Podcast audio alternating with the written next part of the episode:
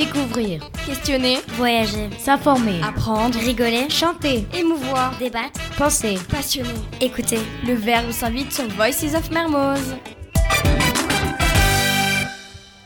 Bonjour à tous et à tous et bienvenue sur la web radio Voices of Mermoz du lycée français Jean Mermoz de Dakar. Cette chronique scientifique réalisée par les secondes 4 en SDL va porter sur la classification périodique.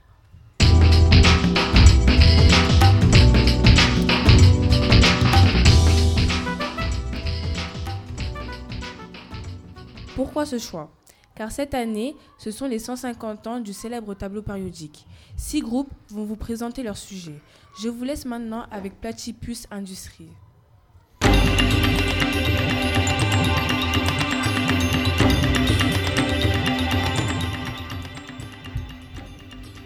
Bonjour à tous. Nous sommes Platypus Industries et aujourd'hui nous allons vous présenter la classification périodique des éléments. À la radio, il n'y a pas d'image. On va donc essayer de vous le décrire au mieux. Alors, la classification périodique des éléments est un tableau dans lequel on retrouve tous les éléments découverts à ce jour. Et il a été créé par Dimitri Ivanovitch Mendeleïev. Il est organisé en 18 colonnes et 9 lignes. Il se lit de haut en bas. Les éléments sont classés de gauche à droite en fonction de leur nombre d'électrons. À chaque fois qu'un atome a 8 électrons sur sa, sur sa couche extérieure, on va à la ligne. Les éléments de ce tableau sont classés en plusieurs familles qui sont les non-métaux, les métaux alcalins, les métaux alcalino-terreux, les halogènes, les gaz rares, les métalloïdes, les métaux de transition, les lanthanides, les actinides et les autres métaux. Mais ce n'est pas un tableau classique. Pour vous donner une idée, imaginez un immeuble avec 6 étages, un rez-de-chaussée et deux niveaux de sous-sol qui correspondent à chaque ligne du tableau. Au sixième étage, il n'y a que deux chambres, celle de l'hydrogène et de l'hélium. Au cinquième et quatrième étage, il n'y a que 8 atomes qui habitent. Au troisième et deuxième, il y a 18 atomes qui habitent. Au premier et au rez-de-chaussée, on en trouve 17. Quant au niveau du sous-sol, il y a 15 atomes qui habitent dans chacun des niveaux. Pour se rappeler les atomes présents dans chaque ligne, il y a des phrases mnémotechniques. Certaines sont assez euh, explicites, mais vous pouvez inventer les vôtres. Par exemple, pour la troisième ligne, on peut avoir comme phrase Nabila mange halal si Patrick Sébastien clash Arthur. On a le Na de l'azote, le Mg du magnésium, le Al de l'aluminium, le Si du silicium, le P du phosphore, le S du soufre, le, le Cl du chlore et le Ar de l'argon. Voilà comment s'organise la classification périodique des éléments. Merci de nous avoir écoutés. Maintenant, place à Marem et Serena qui vous parleront de la naissance des éléments, le Big Bang et de la radioactivité.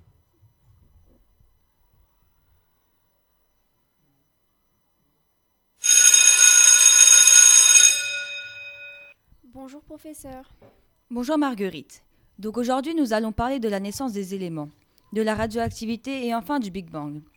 Donc un élément chimique est un atome caractérisé par le nombre de protons dans son noyau qui détermine ses propriétés chimiques. Il existe combien d'éléments chimiques dans ce monde? Il existe à ce jour 118 éléments qui peuvent se combiner. Où est-ce que j'en étais? Ah oui. Les étoiles se forment à partir de nuages interstellaires.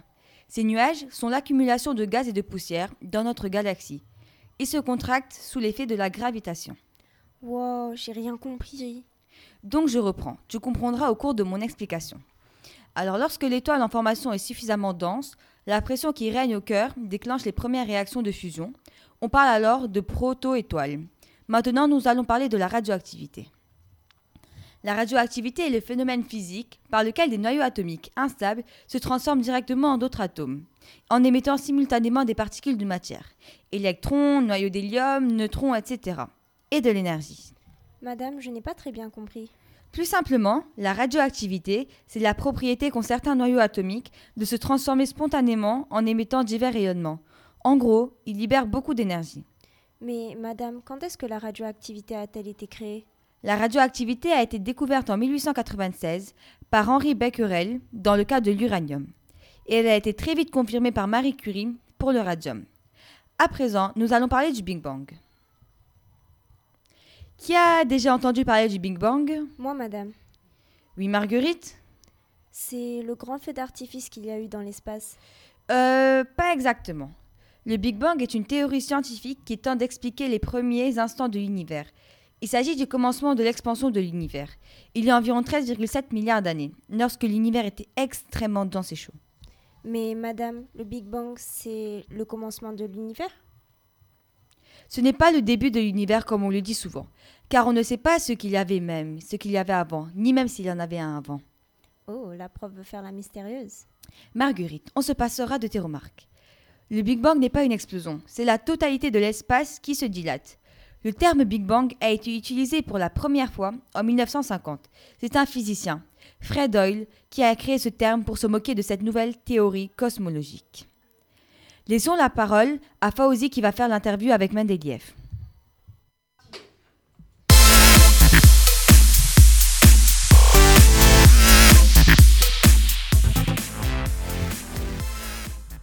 Bonjour à tous.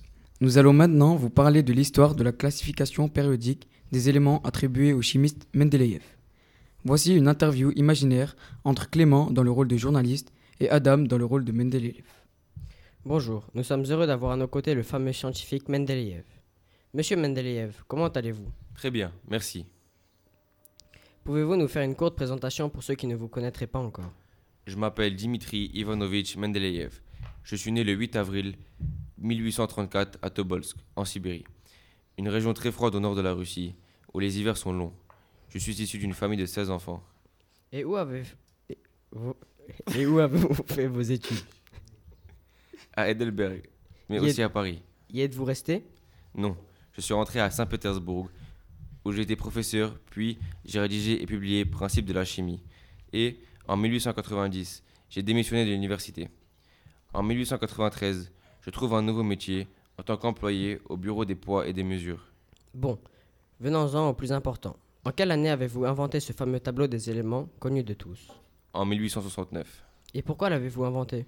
Le but était de proposer une classification des éléments connus avant pour souligner la périodici- périodicité de leurs propriétés chimiques, d'identifier les éléments qui restaient à découvrir et même de prédire certaines propriétés d'éléments chimiques alors inconnus. Merci pour votre temps. Nous avons maintenant le plaisir de laisser l'antenne à Michael et Ibrahim qui vont vous nous parler de Fritz Haber.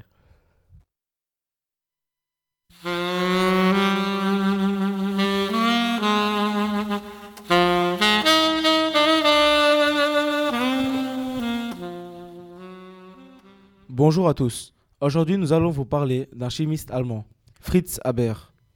Vous vous demandez peut-être pourquoi ce choix? Car ce chimiste a fait des recherches très critiquées à son époque.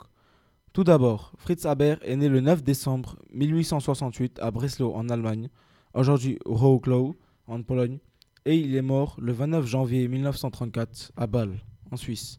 Le côté positif de ses recherches a été ses travaux sur la synthèse de l'ammoniac, de formule NHO3. NH3. C'est une molécule importante pour la fabrication d'engrais et d'explosifs. Durant la période de 1894 à 1911 à Karlsruhe, il développe un procédé de formation catalytique de l'ammoniac à partir d'hydrogène et d'azote, dans dans des conditions de haute température et haute pression.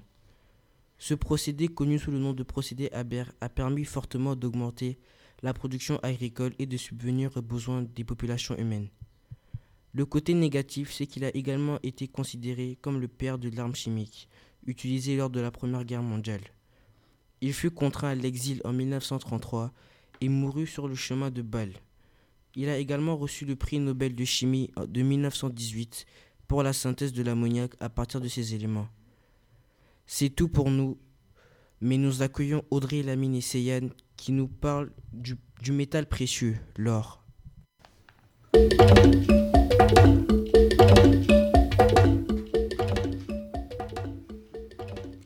Bonjour à tous. Aujourd'hui, nous allons parler d'un métal très prisé par les femmes mais aussi par les hommes.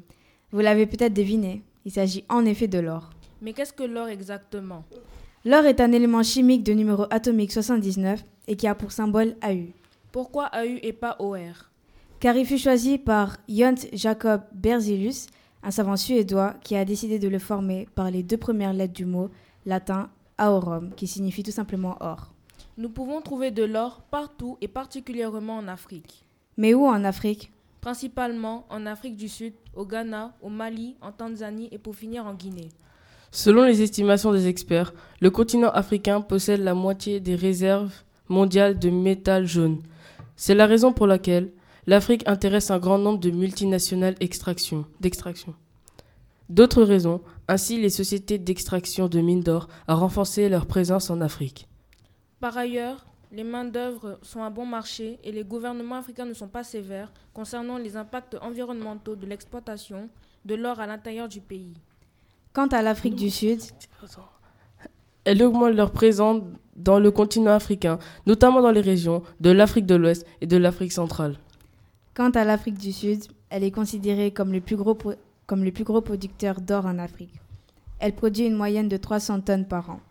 Elle est suivie du Ghana, du Mali, de la Tanzanie, de la Guinée, du Zimbabwe et de la République démocratique du Congo. Et maintenant, nous allons écouter le quiz de l'émission Question pour un atome par Ryan et Mam Fatma.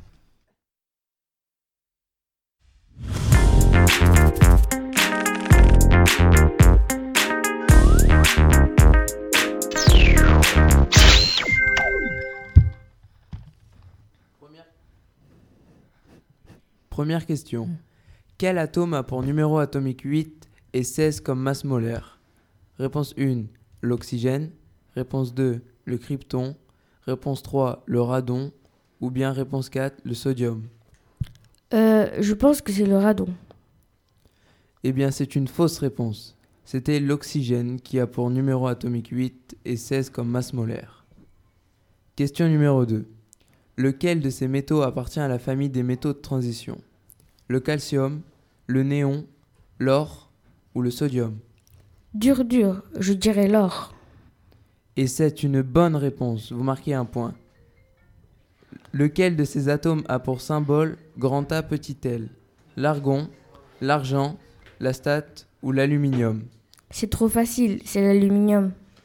Effectivement, c'était trop facile, c'est une bonne réponse. On continue, question 4.